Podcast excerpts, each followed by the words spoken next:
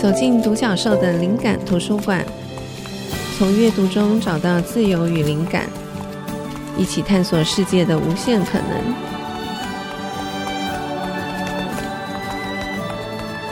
这里是 IC 之音竹客广播 FM 九七点五，欢迎大家收听独角兽的灵感图书馆，我是主持人李慧珍。这个节目每周二首播。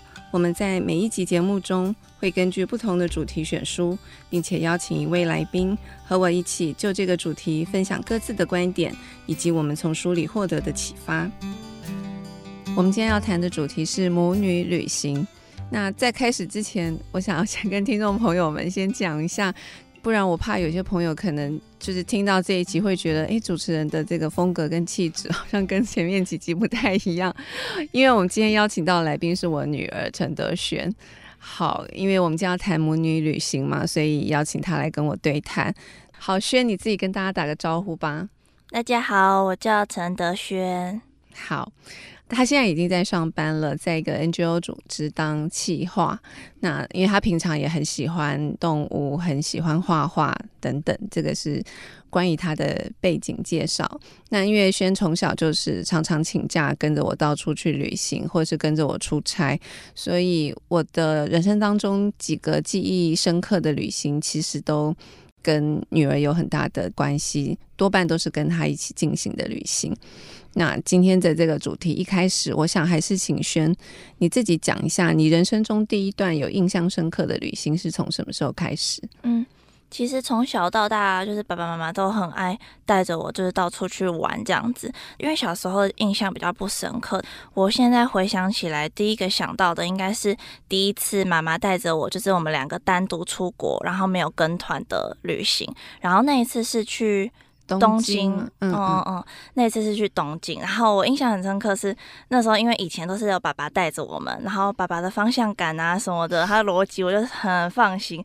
但是因为妈妈，我就以平常我对他为什么有啧的声音，我就有点有点担心。而且因为我们也比较少这种就是自由行的出国旅行，那个时候还没有那么长，嗯嗯，所以那一次出国之前，其实我还蛮紧张的。然后我记得我做梦还有梦到。就是一出机场，然后结果东京长跟就是我们家捷运在一样，就是有一些紧张。对对对，但是后来那一次出去玩之后，就发现，因为我们两个的旅行的方式其实是很合的，然后我们有很多。可以聊的话题，或者我们想要去的地方，其实也都很像，所以那次是我印象蛮深刻的一次旅行。老实说，我第一次带轩出去旅行，我也蛮紧张的，因为就像刚刚轩讲的，因为以前都是靠我先生嘛，他方向感很好，所以我们旅行基本上。不太需要自己计划什么，或是担心什么，这样只要跟他说我们想去哪里就好。那现在变成我们两个自己要进行一段旅行，所以开始前期我也蛮紧张。好，但是反正就从那时候开始，我们就有很多母女俩一起去旅行的经验。然后另外一个我觉得有一个很有趣的话题，也想要请瑄聊一下，是因为。我觉得对我们来讲，呃，喜欢旅行是一件很自然的事情，因为其实就是玩耍嘛。我就觉得，哎，其实每个人应该都很喜欢玩。可是我后来发现，其实并不是每一个人都喜欢旅行，或者是说，并没有把出去玩就是应该就是兴高采烈，然后可以请假干嘛，觉得这是一个不需要考虑的事。我发现好像并不是每个人都这么想，所以我不知道，就是对轩来讲，你自己觉得你为什么那么喜欢旅行？其实，呃，以前就是也常常会有人这样子问我，可是其实我第一次听到这个问题的时候，其实我都会觉得蛮压抑的，就会觉得，哎，这件事情对我来说就是一个很自然的事情，因为玩对我来说就是好玩，旅游的话就也是一件很好玩的事情，不会去想说，哎，为什么我会觉得它很好玩这样子。那我后来自己认真想了一下，我觉得最主要的原因应该就是因为我就是一个。超级好奇宝宝的感觉吧，就是我很容易就是对什么事情我都很感到有兴趣，或者是我没有去过的地方，就算我对他没有任何的想法或者没有任何期待，我都还是会很愿意，就是会很好奇他的样子是什么样。所以我觉得旅游对我来说最好玩的应该就是这个部分，可以去认识或是探索一些就是不认识的地方，或是了解那边的文化，或是他们生活的方式，或者是他们的风景这样。要讲到母女旅行啊，我觉得我常常后来身边常常会遇到有朋友会很好奇，就是为什么你女儿会愿意跟你去旅行啊？因为很多很多家庭其实小孩长大以后都不太愿意跟家长出去玩嘛。那因为我们自己是这样，所以我其实不会意识到这个问题。可是因为别人这样子问了以后，我才去想说，哎，对，就是我所看到的青少年好像。多半都不太喜欢跟大人一起出去玩。那我也在想，诶，那这个原因是什么？当然我有自己的答案。可是我想说，今天邀请轩来，可以请轩自己先讲一讲。你觉得母女旅行对你来讲有没有什么困扰之处？您可以直说无妨哈，我可以接受哈。你说真的吗？哦，真的，你可以说。当然也请你聊一聊为何你不排斥，而且你这么爱跟的原因。哦，好，好。优点的话，其实就真的很多啦。因为，嗯、呃，哦，我现在想到一个，我觉得最大的优点，就是因为跟妈妈出去玩嘛。然后，因为妈妈就是一个好学生，她就是一个很会做功课的人，然后很会安排事情这样子。然后，我就是一个很不喜欢安排的人。但是我的优点就是我不会抱怨，所以我们两个组合就我自己是觉得很舒服啦，就是 就是因为妈妈她喜欢去的地方，我计划我花钱，然后您配合，啊、对，对我配合，对啊。如果说哪他突然哎没开，或者哎其实不好吃，或者哎其实没那么好玩，妈妈自己就会很自责，说啊啊怎么会这样子什么的，然后我就会安慰她说没事啦，这样子还是很棒啊，我就会帮忙她找出一些就是往好的一方面去想这样子的想法，所以我觉得。这是一个好处，就是因为妈妈喜欢安排事情，然后我可以不用安排这样子。然后再来一个，我觉得应该也是蛮重点，是因为我们两个喜欢的东西真的很像。可能他喜欢去看书店，那我对书店也不会排斥，因为对我来说，只要是没有去过的地方，或者是就是我都有很多可以看，或者是觉得好玩、新鲜的东西。所以我觉得这也是一个蛮大的重点，就是我们两个都愿意去。一些就是我们彼此都喜欢的，然后我也很喜欢可爱的东西。对，然后我也是，轩也是。我记得那时候我们去京都的时候，因为京都不超多，日本本来就超多可爱、设计感、美感超强的东西。然后尤其京都，不是为何，因为京都超多兔子，嗯嗯嗯的这个设计的小物，所以我记得我们去一个街上，就是我就抓着他的手，就时不时我们俩在那边鬼叫鬼叫，我就说。天啊，这也太可爱了！倒抽 一口气说：“这什么也太可爱了。”然后转过去又换轩说：“你看，你看，这样、嗯嗯、就是我们的旅行就充满这样子，就是。”很一些就是没有就没有实 质的文字的一些，对，没有什么深度可以描述，但是就会两个人就会看得很开心。对，我觉得这个最大优点。好，那您就说说看缺点是什么吧。这我想大家可能也熟悉啦，就是因为我妈妈就是一个嗯、呃、方向感不是很好的人，这样子，所以常常我们去一些地方，我们可能就会本来不用花很多时间，但可能就会需要绕一点路啊，多花一个下午啊这样子，但是我。我我们后来都觉得，其实这也没有说真的有那么困扰了，因为其实旅游就是这样，就是去探索一个没有去过的地方，所以其实走没有走过的路，或是你多花了一些时间去到就是你本来没有要去的地方，其实这也是旅行的一个部分，所以这点在旅行来说，其实也没有到真的那么严重。但是，但是，但是重点来了，但是像机场跑错这个，可能就。不是个小问题 我也就跑过一次了。好了，这我承认。我觉得轩的好处真的就是他很会往好方向去想，就是说如果事情真的发生的时候，他不会给我摆臭脸，那反而是我自己会在那里很懊恼、很纠结，还有生自己的气。那通常这时候我女儿就会扮演一个角色，她就会安慰我，然后帮我往好方向想。所以我觉得这是她很大的优点。所以刚讲那个缺点，我就承认，就是我觉得我除了方向感不好，我我有一个问题，我自己也不明白为什么，我现在也还在持续的 探索我自己。就我有时候会把时间看错，或者是说把地点看错，我不知道为什么。可是其实我都有记在笔记本上，然后我就明明看着，譬如说星期六，我就会星期天跑去，我不知道我到底这个内建的。到底什么部分有问题？然后有一次最夸张就是我要带他，也是去日本，然后我们就从我们家在文山区嘛，我们就千里迢迢跑到那个桃园的中正机场，就要 check in 的时候，那个柜台就跟我讲说：“哎，不好意思哦，你这个应该不是中正机场，是这个松山机场。”我就整个大惊，对，这真是大惊，就后又花了一千多块计程车费飞奔到松山机场，最后一刻赶上了飞机，可就是万分惊险。然后我就一直跟轩道歉，就是我自己觉得这个很糟糕，就。为人母怎么可以犯这个错误？但我真的我真的不知道为什么。好，这是未解的谜团。对，所以我同意这个是轩跟我旅行最大的困扰。好，那那跟我呢有什么困扰吗？跟你啊，好，我们先休息一下，等回家回来聊。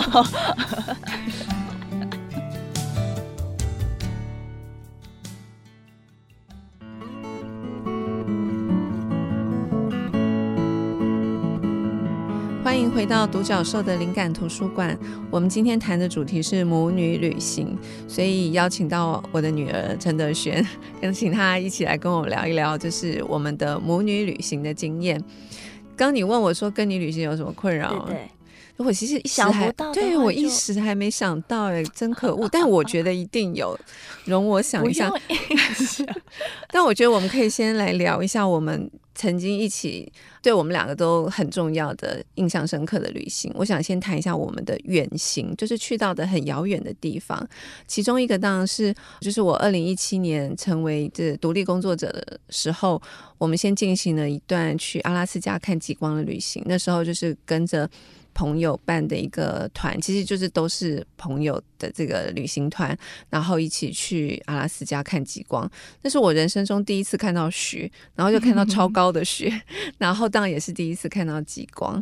那轩，你可以聊一聊对于阿拉斯加那一趟的旅行，你印象最深刻的部分是什么？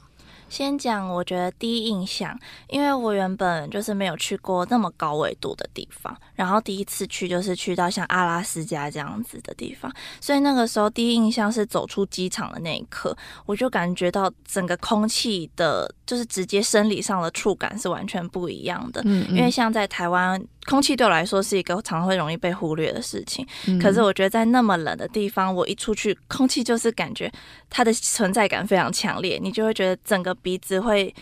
会变得超级冷冰冰，然后会觉得是整个脸上就好像罩了一层很冰的纱的感觉。嗯，这是我对阿拉斯加的第一印象。诶，讲到那个冷，我还记得我们那时候去住那个旅馆，因为那个旅馆是一个区，所以它有很多栋。嗯，对，我们从我们住的那一栋要走到那个接待处，其实也大概就是两三分的路程吧。嗯嗯，我记得那过程当中，我们两个睫毛就结冰，对，就对我们生长在。台湾的人来讲，我会觉得很不可思议，嗯、我从来没有经历过这样子，所以那是我第一次觉得哇，这也太神奇了，就睫毛立刻结冰。那为什么睫毛会结冰？是因为那时候天气很冷，我们围着围巾，然后还戴着保暖的口罩，所以我们嘴巴呼出来的那个水汽就直接往我们的睫毛上，然后一碰到睫毛就立刻结冰，这样子。然后我们那趟旅行 也有乌龙，但是不是我造成的，我先解释，就是我们一出。那个机场就是落地之后，同行的朋友们的行李都顺利领到，但我们两个旅行那个行李就一直没出现，就不知流落何方。所以那时候其实我我是有点担心，因为我们为了那趟旅行，对，就是跟朋友借，然后还有自己买的一些装备，所以没有那些装备，其实我们根本可能没有办法在阿拉斯加生存。然后就觉得那怎么办？这样就是同行的朋友就很好，然后他们就有的借外套，有的借什么那。有的借帽子这样，然后我记得我在那个群组里面，同行的朋友很好笑，还写说一人一物救救 J 母女，因为我叫 Jenny，发起了一个 善心的，对，但很幸运是好像是隔天行李就送到了，对对，好，那除此之外，你对阿拉斯加的印象是什么？哦。其实很多都跟天气很冷有关，一个是室内外的温差真的是超级大，因为他们室内不是都会开很热的暖气，对，所以他们其实很多当地人都在里面很热，对，里面其实都只穿一件短袖，外面披一个那个羽绒外套而已。可是我们就不知道，所以我们就是从里面就是发热衣什么一层一层一层加进来，所以我们每一次到餐厅，我们都要就是要拖很久这样子。然后我我觉得我们那时候回台湾的时候。最不能接受，就是觉得最不习惯，就是我们从室内要走出去，不会有一个那个温差的墙的感觉。对，因为我们之前就是在室内很热，然后穿好之后一出去就会觉得好像脚跨到另外一个墙外的感觉。嗯嗯，所以我觉得这个重装备。对对对，我觉得这个是印象很深刻的。然后你讲到冷，我还想到，因为我们那一趟的旅行当重点就是看极光嘛。嗯、那我觉得那一次也非常幸运，我们几乎每一天都有看到极光，就是大小的差别而已。然后到最后，其实我们还经历了一两次极光大爆炸，嗯、就是持续的时间很久，然后整个天空几乎都被极光笼罩，那样就是非常的幸运。那当然。我觉得很感动，就是我觉得从图片跟影片上面看到极光，跟真的你身处在那个环境，在那个天空底下看到的极光，我觉得那个感受还是完全不一样。可是我要讲的好笑是说，因为极光是一个那么珍贵的事情，不是我们在台湾就是常常可以看到，我们跑到那么远，然后很幸运的看到。可是到后来，因为我们每天都有看到，到后来我记得有一次极光大爆炸，我们都在外面拍照啊，然后就觉得啊太美了，然后轩就给我坐在车。子里，因为他很怕冷，我就说：“哎、你要不要出来看极光出来了？”然后你还说什么？你自己说。我说：“哦，我我在这里也看得到。”他就把车窗摇下来，然后稍微脖子伸出去，说：“啊，这样就可以了啦。”不是不是，因为那真的很冷，因为他的那个冷就是在外面。不是都会戴那种防雪的那种厚手套吗？戴着手套的手也会超级冻、超级痛的那种程度。嗯、真的。那我我有看，我有出去看，我只是后来有回来，大概保暖保暖一下。你就躲在车子里保暖。但是我可以讲，我那时候第一次看到极光的那个感觉，嗯、因为像妈妈刚刚讲的，我们之前可能都是在网络上的照片或者是影片上面看到，但是我觉得亲眼看到的那个感觉真的还是很不一样。因为我们以前看到的极光的图，可能都是那种缩时。摄影类似那样子，所以会觉得说，哦，它就是一个固定的速度这样子流动。可是现实生活中看到、亲眼看到的时候，会发现它的就是。我觉得这样讲好像有点太那个，可是我会觉得很像眼睛可以看到一首曲子的那种感觉，嗯、因为它有的速度是慢的，那有时候它又会突然有速度很快的，就是一整幅动态的画的感觉。然后它的颜色也是让我很惊艳。我原本以为它可能就是只有黄色或是绿色这样子，但是亲眼看到才发现它还有粉红色、橘色、紫色。色对对对，就是这么不可思议的颜色，嗯、或者是它有的极光，它也不是像流线型那样这样子流。过来，有的就像印章那样子，就是一下这样出现又不见，出现又不见这样子。嗯嗯，所以我觉得那是我对极光的印象很深刻的地方。嗯，对，像刚刚轩讲，真的是，其实我那时候也第一次体会到所谓的冷是什么冷，因为那时候我们在户外零下二十几度，甚至快到三十度这样。然后我还特别去查了一下，就是我们一般那个冰箱的冷冻库是零下十八度，嗯、所以我们就要一直待在比冷冻库还要冷的地方。然后因为我。我跟轩其实都是蛮不耐寒的。其实我们那时候私底下有聊，我就说：“哎、欸，我们真的很不耐寒。”轩就问我说：“我们耐什么？” 我们什么都不耐。好，所以对我来讲，我个人在那个环境底下的极限其实是一个小时，超过一个小时我真的就不行。对，好，其实关于旅行有很多很真的很想要聊的事情，可是真的时间有限，我想要先就是直接我们带到下一段，就是后来我们又跟着那个。呃，就是带我们去阿拉斯加的朋友，就是马赛，呃，又跟着他去了一趟罗浮登群岛，在挪威的这个罗浮登群岛，就是网络上很多都说它是世界上最美的群岛，这样。那可是我们去之前，我们对挪威一无所知，对罗浮敦也一无所知，那我们就这样去了。可去了以后，这趟旅行，我觉得大概是我会用一生来记忆它的一段旅行，真的美到就是超乎我的想象。嗯、那轩先讲一下你对罗浮敦的印象，或者我只记得。你那时候说就是很像天堂的样子，对对啊，因为我们去的罗弗敦群岛，它又是在更北边的地方，因为挪威就是一个很狭长的国家，嗯、它就是在很靠北的地方。然后我们那个时候大概是十一月底、十二月初的时候去，所以是他们的冬天。然后一整天其实日照时间只有五个小时，嗯、所以我们到的时候下午其实都已经是完全天黑了，等于说我们一天只有五个小时可以。把握时间去吸收这个美景。那我们那一趟旅程就是我们是自驾的方式，然后在公路上面就是到处奔波这样子。然后他的，我觉得他们的公路旅行真的是风景实在是太美，因为它就是旁边一边就是超高的高山，然后一边又是粉红色或是粉蓝色的海水或者是冰山这样子。嗯，所以我觉得那个画面，我觉得去到高纬度的地方。都是一直颠覆我对于就是大自然的美的想象，嗯、就是原来颜色可以这样子去呈现，嗯、所以对我来说，那一次的旅行又让我觉得说，哇，原来。就是冷的地方可以美成这样，这样子，嗯，就是对美的定义会有一直会有一些新的体会。嗯、那真的那一趟的，就是也有点像公路旅行，我们就开着车，嗯、然后没有什么人。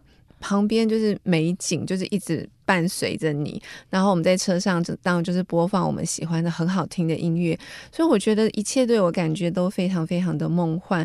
就是在那个山头上面还有一些冰，然后的那个日照的折射会让它呈现，就是一直都是粉红色的。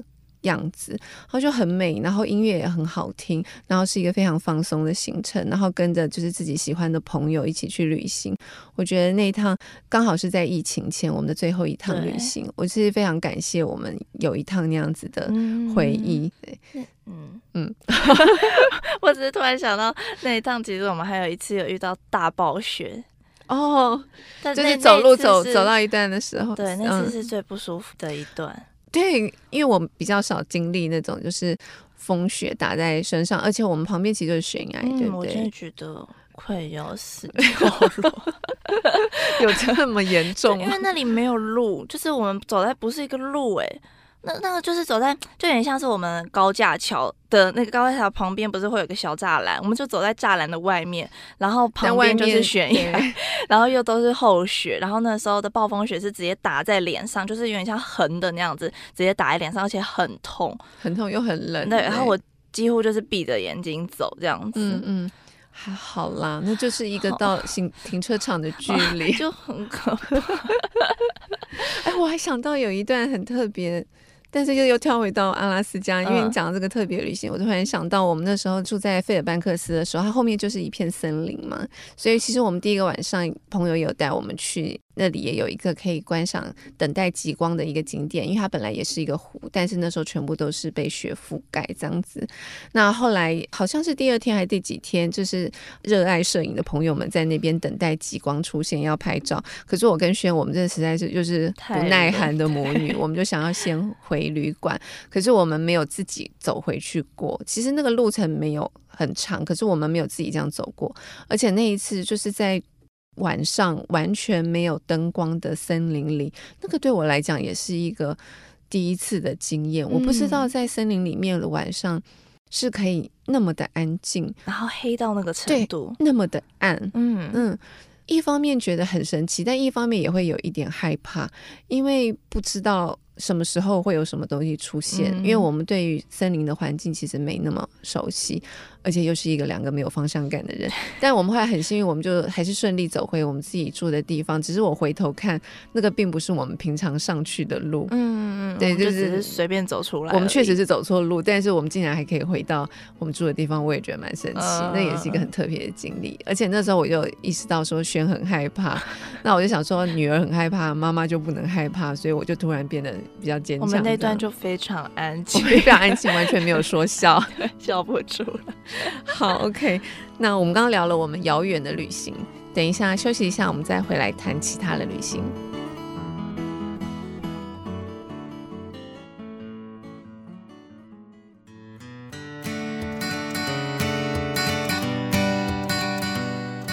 欢迎回到独角兽的灵感图书馆。我们今天谈的主题是母女旅行，邀请到的来宾是我的女儿陈德轩。为什么要笑？因为我觉得很好笑。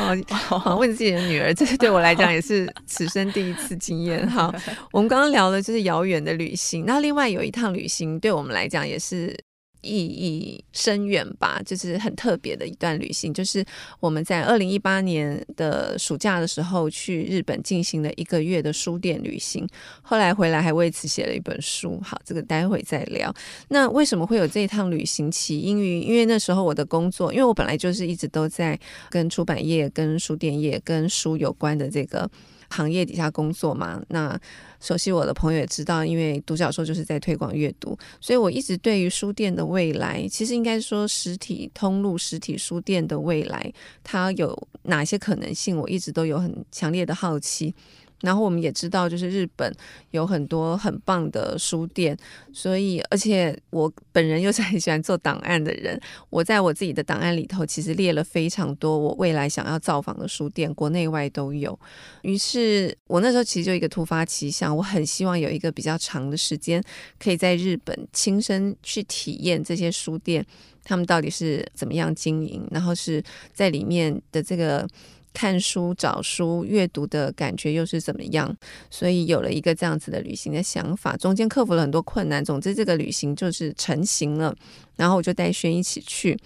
那后来，当我们总共去了六个城市，去了六十几间书店。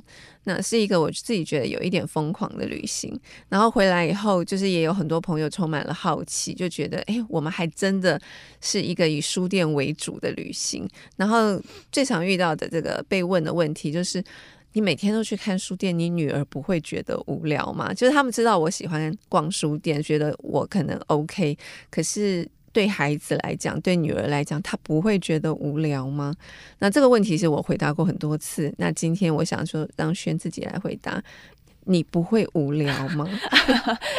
这位严肃的问，因为其实我从来没有想过说逛书店会是一件很无聊的事，即使我那个时候还没有真的变成一个就是很爱看书。对，你那时候还没有很爱看书的，嗯，那时候还没有。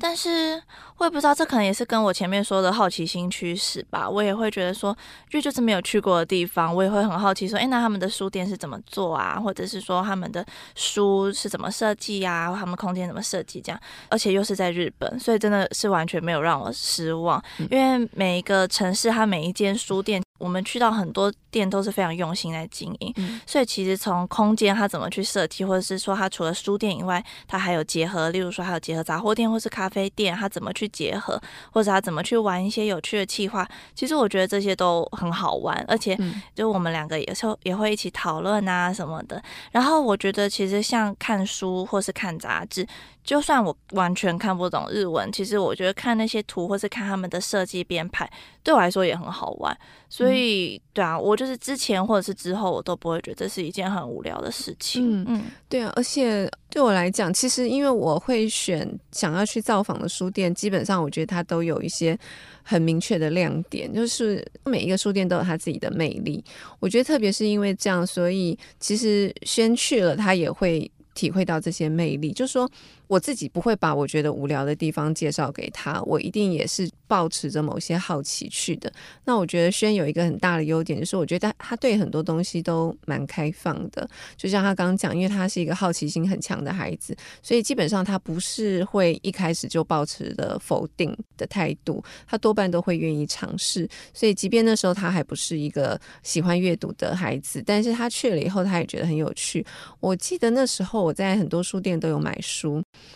那里面其实有很多本，其实是轩发现的，然后他推荐给我，我也觉得哇，这些书的不管是编排或是设计或是摄影，我觉得很精彩，精彩到我很想要把它收藏买回家这样。所以我们常常也是一样，就在书店里头，两个人就疯狂的去找自己觉得看自己觉得很有趣的书，然后又会汇合。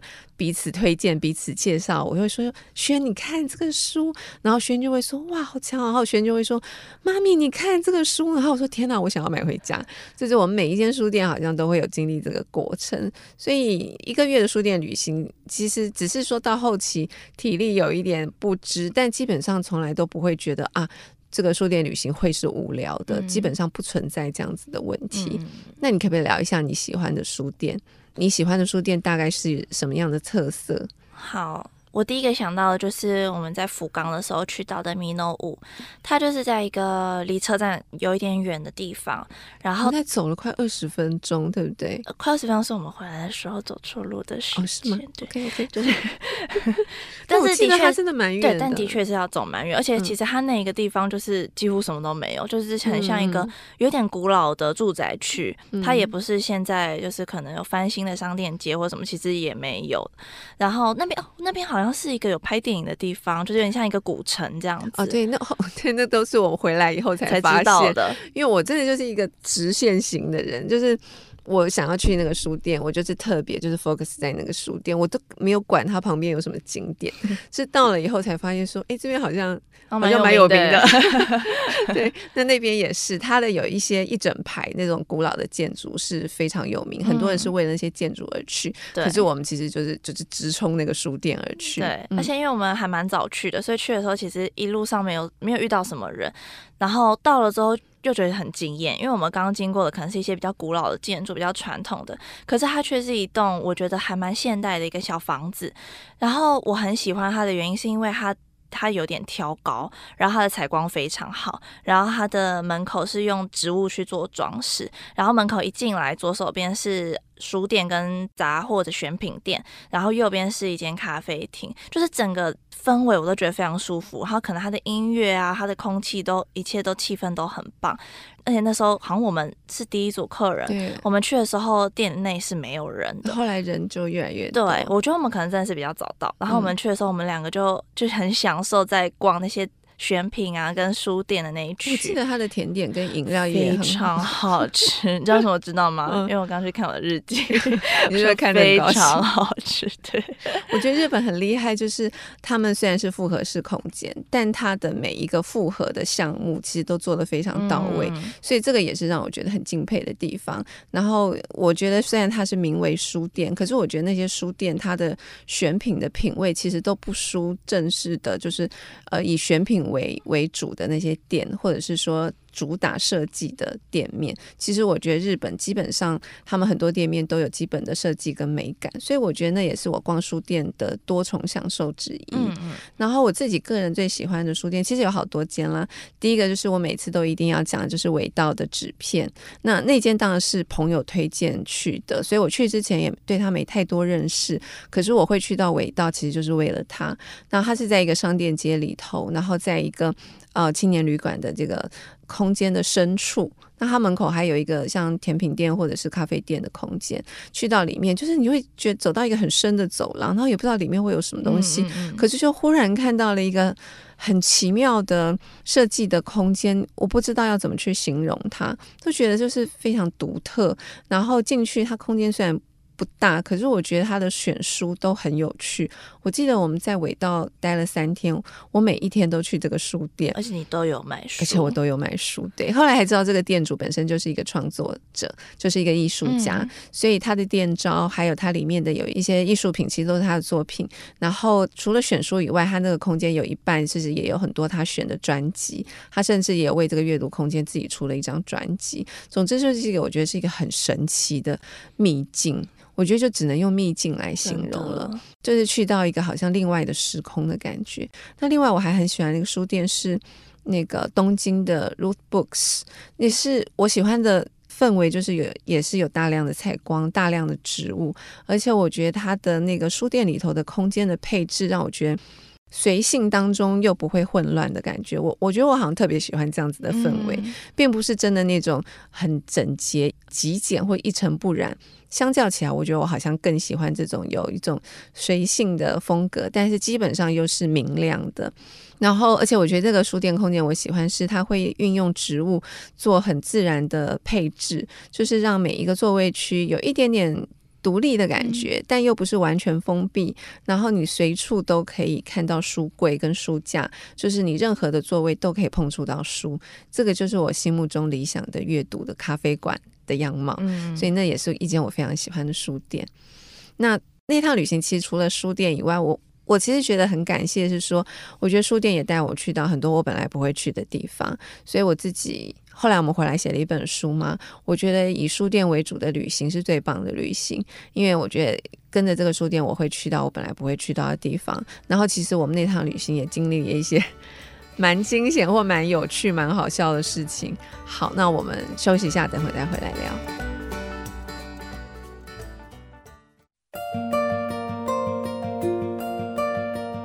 欢迎回到独角兽的灵感图书馆。我们今天聊的主题是母女旅行，邀请到来宾是我的女儿陈德轩。好，我刚才赫然发现说已经到最后一段，但其实很多旅行的这个有趣的部分都还没有聊到。很快的讲一下那个日本书店旅行，我们两个经历最惊险的那一段。嗯，就是误入荒野。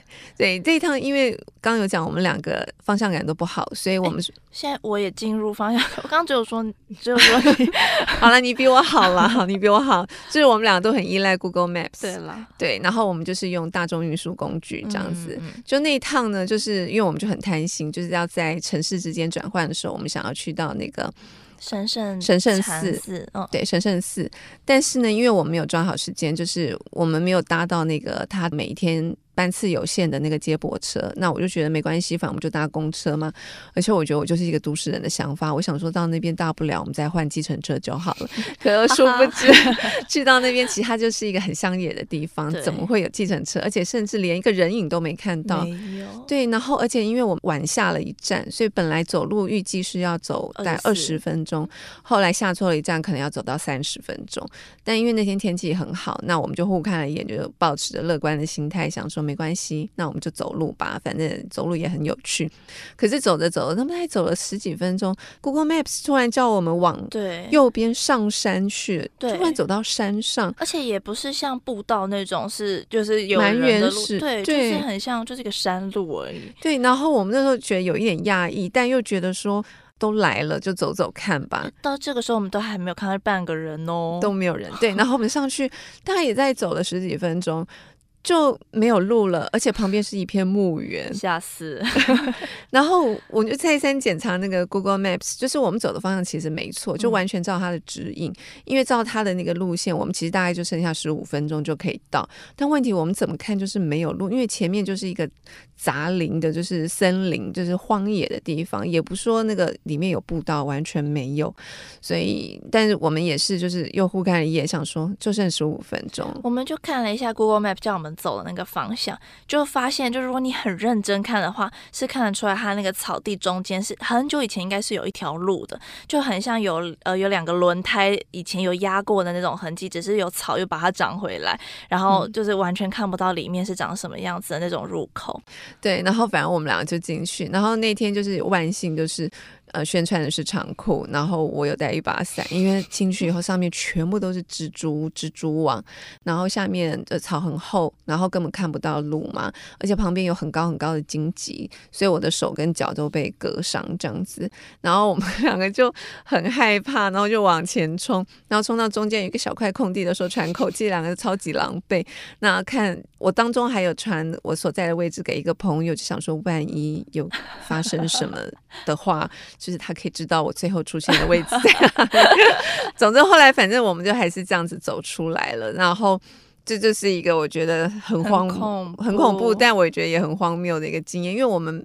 其实没有预期要进入荒野或去森林探险，我们只是想两个都是去城市旅行，要去看书店的人。好，但是神圣寺真的非常值得，它非常漂亮，因为我们那时候要。去到之前，轩就是说他最好要很美，结果还真的非常美。对，然后我们下一秒就啊，又好开心。对，我们下一秒 又变得很开心。然后回程的时候，我们就算准了那个嗯接驳车的时间，就绝对不要错过。后来发现，其实大部分人都是开车去，几乎没有像我们两个是这样子徒步或者是搭大众交通运输工具。那时候司机来说说，好想去从后面抱那个司机，也感觉很感动。对，好，那除了这个很惊险的事情，其实我们还有一些。很好笑，是因为我自己觉得，我现在去分享旅行的事情的时候，我也会鼓励大家，如果是那种长途的旅行，其实也不一定要到很长途啦。我觉得写日记其实真的是一件很好的事。我觉得是因为我跟轩后来我们都有在旅行当中写日记，虽然每一天旅行很累很忙，可是我觉得旅行当中当天的那个记录，其实后来回忆我觉得很珍贵的部分，因为。如果我们没有写那些日记，回来只能看照片，有些东西其实会忘记，或者是说你觉得好像有一个什么事件发生，但是可能想不起来。我觉得日记其实就流水账就好，并不是要写很很漂亮的文章，但是那个流水账，我觉得可以立刻带我们回去当时的那个心境跟场景。所以我们两个都有写日记，然后。现在再去回看，我觉得是很有趣的过程。所以那当中有发现非常多爆笑的事，因为太多，我觉得可能录两集也讲不完。